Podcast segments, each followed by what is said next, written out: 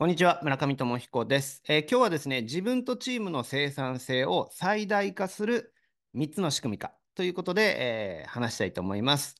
えー、皆さんのチームは、え毎日の時間割とか、ルーティンだったりとか、PDCA をですね、チーム全体で、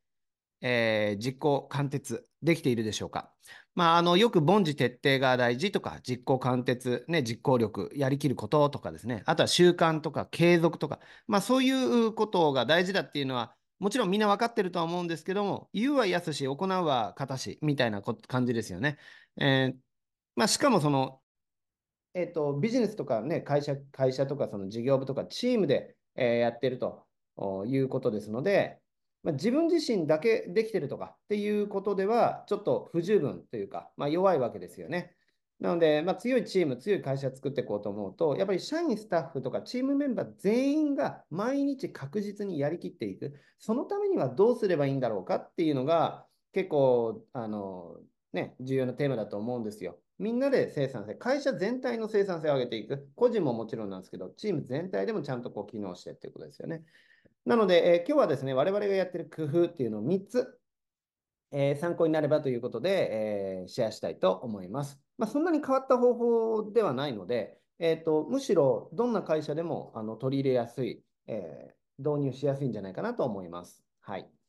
まず1つ目は、業務のルーティン化です。えー、個人の思いつきとかですね、行き当たりばったりでそれぞれがこう動いているという状態だと、やっぱり売れる仕組み、ビジネスそのものをやっぱり動かす。チーム全体がこう機能しづらいですよね。まあ、例えば成果とかノウハウも積み上がりにくくなりますし、PDCA も回しづらいし、管理もしにくいですよね。で、皆さんのビジネスを動かす日々の業務、これを、えー、標準化をして、要するになんとなくバラバラっと思いつきでっていうんじゃなくて、そのちゃんとこう、プロセスを、あの、決めるというか、手順を決めるというか、標準化ですね。うん。で、え毎日とか毎週とか毎月のルーティンワークにすることによって、効率的な業務プロセス、連携方法っていうのを確立できると。で、また時間管理、業務品質の改善、最適化なんかもしやすくなるということがあると思うんです。で、同時に誰がいつまでに何をどこまで完了して、まあ、何を達成するのかと、目的何なんだということを一個一個、ね、あの最初ちょっと面倒というか 手間っちゃ手間なんですけど、まあ、でもそこはしょると、なんか、あの、バラバラっとなるんですよね。なので、さんちゃんとこう、言語化するというか、明文化するというか、まとめておくことによって、責任の所在も曖昧になることがない。うん。これは誰の仕事なんだと。期限はいつまでなんだと。で、えー、途中にどういうね、抑えがあるのかと。で、それをやる目的とかゴール、例えば目標にして数字、えー、っていうのは何なんだと。前後プロセスは何何なんだと。みたいなことがはっきりすれば、えー、締め切り効果も働かせる働かせることができるので、まあ、そういう意味も含めてルーティン化あというところが、えー、一つ生産性を最大化するあ工夫じゃないかなというふうに思います。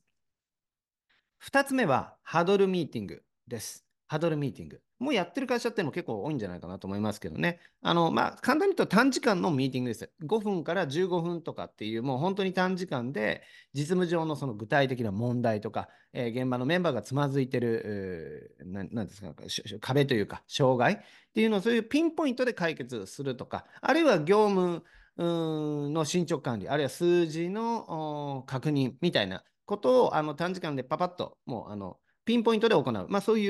うミーティングのことをハドルミーティングというふうに言います。で、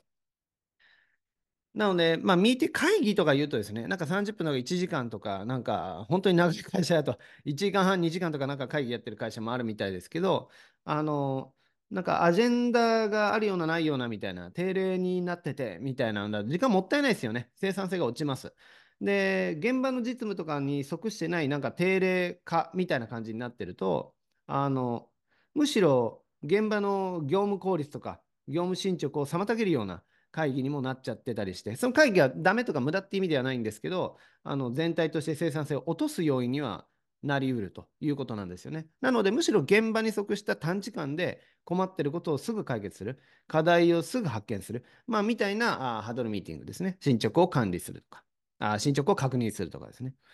で、うんと、売れる仕組みのですね、設計、構築、運用、まあ、これ我々プロフィットエンジンのメインテーマで、まあ、売れる仕組みを作る戦略とか技術について、えー、皆さんとシェアしてるんですけども、そういうルーティン化された個々の業務っていうのを、その、えー、担当する、実行を遂行するそのチームメンバーのみんながですね、その遅れ滞りなくというか、遅滞なく、その期限厳守で実行貫徹を、えー、し続けると。それがちゃんと、えー、ルーティンをやりきっていくってことですよね。で、そのためには、やっぱりあの、えっ、ー、と、それはなんか機械的事務作業でって意味じゃなくて、やっぱり一個一個の仕事について、ルーティンとかプロセスが決まってるとはいえ、その中でどういう企画をやったらいいとか、えー、ライティングをどういうふうにセールスライティングとはどうしたらいいとか、キャンペーンの企画をどうしようかとか、集客販売ファネルどういうふうに改善しようかとかですね、新しいウェビナーどうやって組み立てようかとか、えー、郵送 DM のライティング、えー、企画方向性、どういう訴求ポイントでいこうかとかですね、考えたり工夫することはこれはいっぱいあるわけなんですよ。なので、えっ、ー、と、困った時にですね、やっぱりすぐに解決して、まあ、ずっとだらだら止まってないで、えー、すぐに解決して仕事を前に進められる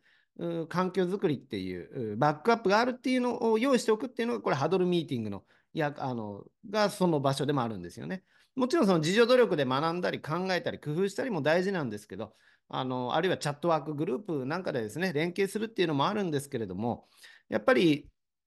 えっ、ー、と生産性という観点ではあの、えーさっと解決してもさ前に進んだ方がいいことも結構多いんですよね。あとはまあリモート中心でチーム運営を、まあ、我々の場合はやってますんで、あのリモートでのそのチーム運営だけにもう完全に終始してると、本当にリモート、もうなんかテキストコミュニケーションみたいなことで終始してると、やっぱり顔合わせてのコミュニケーションって減ってしまうデメリットもあるんですよね。なので、まあ、そういう意味でも、まず、もう含めて Zoom なんかを使って、ハードルミーティングをするというのが、まあ、なんだろうな、いい抑えというか、いいバランスになってるかなというふうに個人的には思ってます。はい。で、あの、我々の場合は、その昼以降、午後に、えー、っと、基本的にはハードルミーティングを組み込むようにしています。はい。昼以降、午後、まあ昼、昼含むですね。昼とか、まあ午後とか一緒か、うん、に入れるようにしてます。はい。で、最後3つ目。3つ目は、チーム共通の時間割を決めておくということです。チーム共通の時間割。で、えー、っと、業務がルーティン化されて、例えばハドルミーティングが設定されていたとしても、チームメンバー個々の動きとか時間の使い方っていう過ごし方っていうのがバラバラだと、コミュニケーションコストが増大しがち、ね、無駄が生じがちだと思いませんか？ということで、我々の場合は全社、あるいはチーム単位で全員共通のタイム、えー、タイムブロックというか、タイムクロックというか、えー、時間っていうのを定めてるわけなんですね。で、タイムブロックっていうのは、その、例えば朝7時から11時、午後、まあ午後というか13時から17時のブロックと、みたいな感じで、まあ例えば分けたときにですね、時間の使い方に関する基本的な指針を決めておくということなんです。例えば、午前のブロック、我々の場合はですね、あの別に正解って意味じゃないんですけど、午前のブロックっていうのは、どっちかというと個人のアウトプットに全集中する時間って決めてるんですね、みんなが。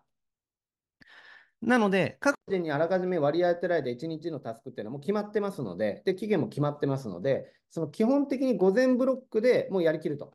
あの、成果を生み出す売上利益とか、あの集客販売のパフォーマンスに直結するような、えー、そういう重要業務っていうのは基本的に午前で、えー、やっていくということですね。で、一方で午後のブロックっていうのは何なのかっていうと、そのコミュニケーションによるチームアウトプットが入り込む時間なんですね。えっ、ー、と、午前の業務で発生した課題だったりとか、あのどうしてもやりきれなかったとか、もうちょっと進めておきたいとかっていうこともありますよね。まあそういったときに、えっ、ー、と、まあ適宜午後のにですね、ハードルミーティングを組んで、えー、さっとこなして、もうあの残りタスクをですね、午後にやって完結するっていうような使い方もあれば、えー、例えば社内研修のトレーニングだったりとか、まあ、学びの機会とかですね、だったりとか、チーム、うん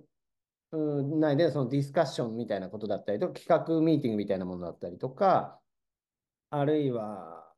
お客様向けのなんかその商品サービスの提供みたいなことも午後に、えー、基本的に行います。午前にはやらないです。午後にやるっていうふうに、えー、決めてます。で、えー、しかもですね、個人単位、そのあの午前午後ブロックみたいな時間の大まかな使い方の方針みたいなのに加えて、個人単位でですね、時間割をあの15分単位で、え、あらかじめ決めておいて、チーム内で共有しておくといいですよね。そうすると、あの今誰が何をしてる時間なのか、何にその、えー、集中してる時間なのかとかですね、今何をやってるのかとか、あ今は、えー、チャットに送って帰ってこ、えー、来ない時間なんだとかですね、まあ、そういったことが自他ともに明らかになるわけですよ。そうすると、個人、チームの生産性はもちろん、個人の生産性も守られるということになりますよね。これが、えっ、ー、と、まあ、我々の場合、自分、えー、個人と、えー、チームの生産性を、え、最大化するために、え、基本的にやっている3つのことです。業務のルーティン化、ハードルミーティング、で、チーム共通の時間割。この3つですね。この3つ目が結構私は、あの、あの、肝かなというふうには思ってるんですけどね。うん。まあ、時間割カチッと決まってたらね、あの、なんか大変だなみたいな感じがするかもしれないですけど、生産性を上げるっていうのは、ある意味、短い時間で、えー、成果の上がるような、ね、重要タスクっていうのをきちっとやりきっていくために、あのえーまあ、追い込むというか、あの集中すると。無駄をとか枝葉をそぎ落とすっていういうようなことでもあるので、まあ、ある意味大変は大変なんですよね。その代わり、長い時間、だらだらとずっと働く、うん、それでもあの朝から晩まででもなんかなかなか進んでいかないみたいなことには逆に言うとならないので、そういう意味では大変じゃないかも しれないですけど、はい、まあ、生産性を高めるポイントという感じですね。はい、という感じです。はい、なので、えー、皆さんの会社でもですね、皆さんのチームでも、えー、もしえー、少しなんかこれはと思うものがあれば参考に取り入れてみていただけるといいかなと思います。はい。それでは今日は以上になります。それではまた。